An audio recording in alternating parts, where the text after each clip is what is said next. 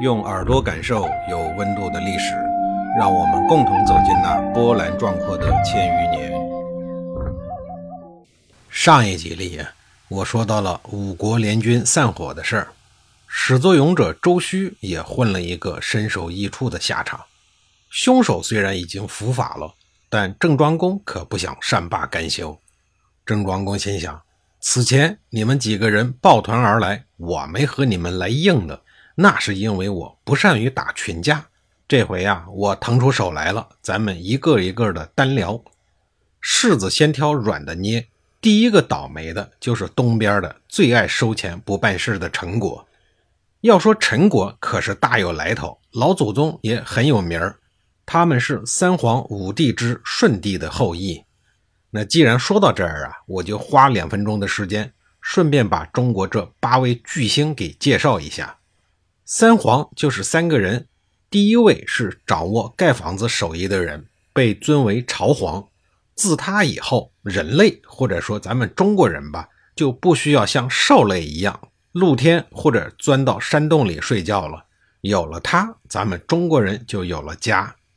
第二位是掌握钻木取火技术的燧人氏，也就是燧皇。中国人之所以能吃一口热乎的饭菜，能喝一杯温乎的热水，就是他的功劳。第三位就更厉害了，他就是每天能创造出七十样东西的大发明家女娲。她有造人、化神、制作乐器、搭配婚姻等高级本领。破了一个大洞的天呀，也被他给补好了，被尊为娲皇。我强调一下啊。三皇的人名有争议，还有其他至少三种以上的说法，大家听见了吧？这三位都是高级专业的技术人才，这说明在原始社会称霸天下的是手艺人，而不是政治家。要说中国历史啊，说起来呢也不是很复杂，就五个时代。上面这三位皇是部落首领，被族人们尊称为皇，所以他们代表的是部落时代。部落时代结束了，就进入了部落联盟的时代。要知道，当部落人口越来越多，部落越来越大的时候，就会像细胞一样分裂成更多的小部落。小部落为了寻求安全、寻求发展，自然会抱团取暖，自发的联盟到一起。而联盟的盟主就被大家尊称为帝。既然说到了帝呀，那我就再顺便介绍一下五帝的代表吧。他们分别是黄帝、炎帝、帝喾、尧帝、舜帝。黄帝呀，就是轩辕。黄帝算是中国远古神国第一代领导核心，他是五帝战争中的胜利者，一跃成为五方帝集团中的中央之帝，也就是第一领导的意思。他是华夏民族第一位精神领袖。黄帝以积水地域起源，也就是陕西武功县七水河附近。后裔有姬姓等等，他是周人的老祖宗。炎帝又被称为神农氏，神农尝百草，说的就是他。神农是农耕时代出现的主神，他的本领有焚山造田、播种谷物等等。炎帝也是中华民族的精神领袖，他是以黄帝为核心的五方帝集团的成员之一。炎帝以江水地域起源，也就是今天的陕西省宝鸡市的境内。他的后裔有姜姓等等，他是姜子牙的老祖宗。帝喾，帝喾前承炎黄，后起尧舜，是他奠定了华夏的根基，是华夏民族共同的人文始祖。出生于今天河南商丘地区，后裔有芈姓，《芈月传》的那个芈，他是楚国人的老祖宗。尧帝生于今天的山西临汾，后裔有唐姓，他是唐姓的老祖宗。舜帝。生于尧墟，起源于归瑞，在今天的山西省永济市的境内。他的后裔有尧姓、归姓等等。我强调一下啊，武帝的人名还有至少五种以上的说法。我这儿呢，只说我知道的。部落联盟时代结束了，就进入了部落国家时代，也就是夏朝、商朝、周朝时期。统治者把这些个大的部落分封成国家。所以夏、商、周是部落国家时代。秦始皇统一了东方六国以后，觉得自己太牛了，叫皇觉得低，叫帝呢，还是觉得委屈，干脆呀把这俩尊称合二为一，称为皇帝。从他以后一直到清朝关门大吉，视为帝国时代。一九四九年以后，那就是新时代了。说完了三皇五帝，咱们接着说陈国啊。当年周武王灭了商朝以后，寻找武帝的后人，封归满于陈地，建立了陈国，定都宛丘。归满就是陈国的始祖陈胡公。陈国呀，就在今天的河南省周口市的境内。周武王还把大女儿嫁给了归满。陈国为侯爵，在整个西周一朝都地位很尊贵。周边的小国每年除了供奉周天子以外，也是要给陈国准备一份礼物的。在郑国没有搬到东边来的时候，陈国一直是当地的地头蛇，啊，不对，应该说是贪吃蛇。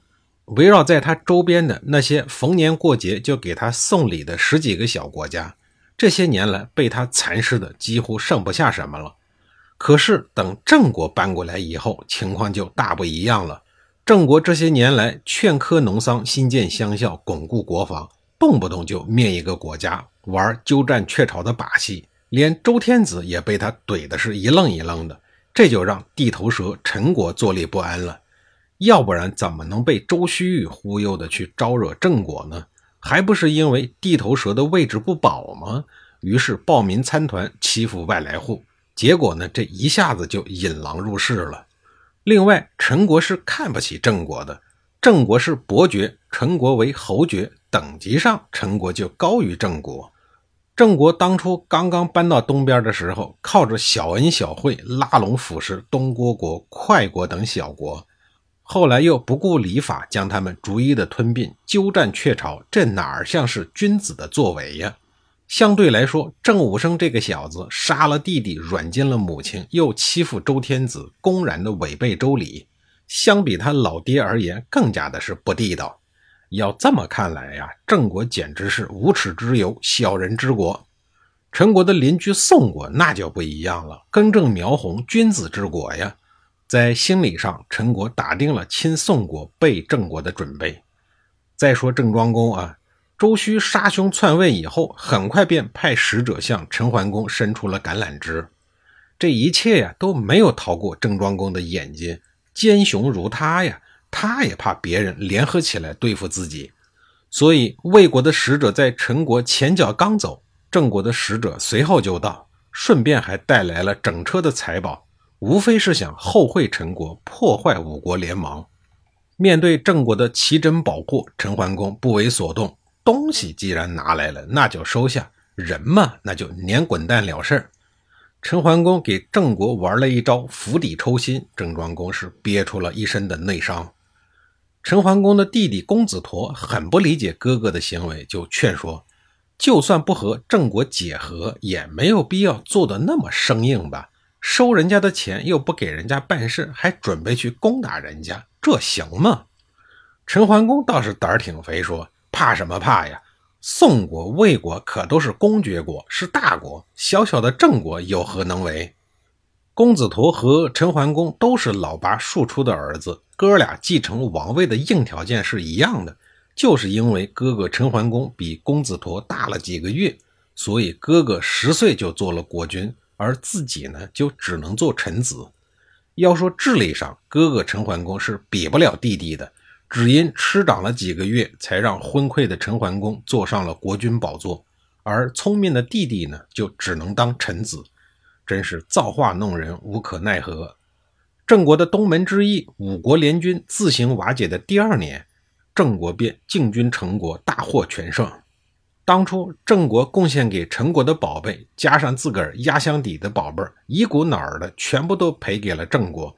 连周须送到魏国的两车宝贝也没保住，这才叫占小便宜吃大亏呀！打又打不赢，躲又躲不过，没办法，陈桓公只好派老弟公子陀厚着脸皮到郑国，与郑国歃血为盟，重修旧好。对于陈桓公的目光短浅、与邻为恶，当时是有人评论的，叫善不可丢失，恶不可滋长，说的就是陈桓公。高度自尊与极度自卑交相侵袭，后来陈桓公就患上了精神分裂症。症状是失眠多梦，外加躁狂抑郁。时间往后推到公元前七零七年，陈国人找到了失踪近半个月的陈桓公。这个时候，他已经是一具冷冰冰的尸体。在陈桓公失踪的期间，公子陀杀掉了陈桓公的太子，自立为君。然而，他在国君位置上的时间比春秋时期首任弑君犯周须还要短，仅仅六个月。我完全有理由相信啊，陈桓公的死一定不是自然死亡。自此以后，陈国大乱，国势日衰。对于郑国君臣来说，与陈国已经和好，枪口该对准根正苗红的宋国了。与陈国不同，宋国的实力不可小视。宋国在史书中称公爵为大，可以说是所有小诸侯国中的老大哥，又具有殷商后裔的贵族身份，家底殷实，极为的富有。即使是在周天子的眼里，宋国也被视作为客国，他们还享有许多连姬姓诸侯都没有的特权。对于郑国来讲，如果要打败这个宋国或者占领这个宋国，对郑国的霸主之业是非常有利的。那么郑庄公有能力去啃这个被称之为精品骨头的宋国吗？下一集里我再给您详细的讲述。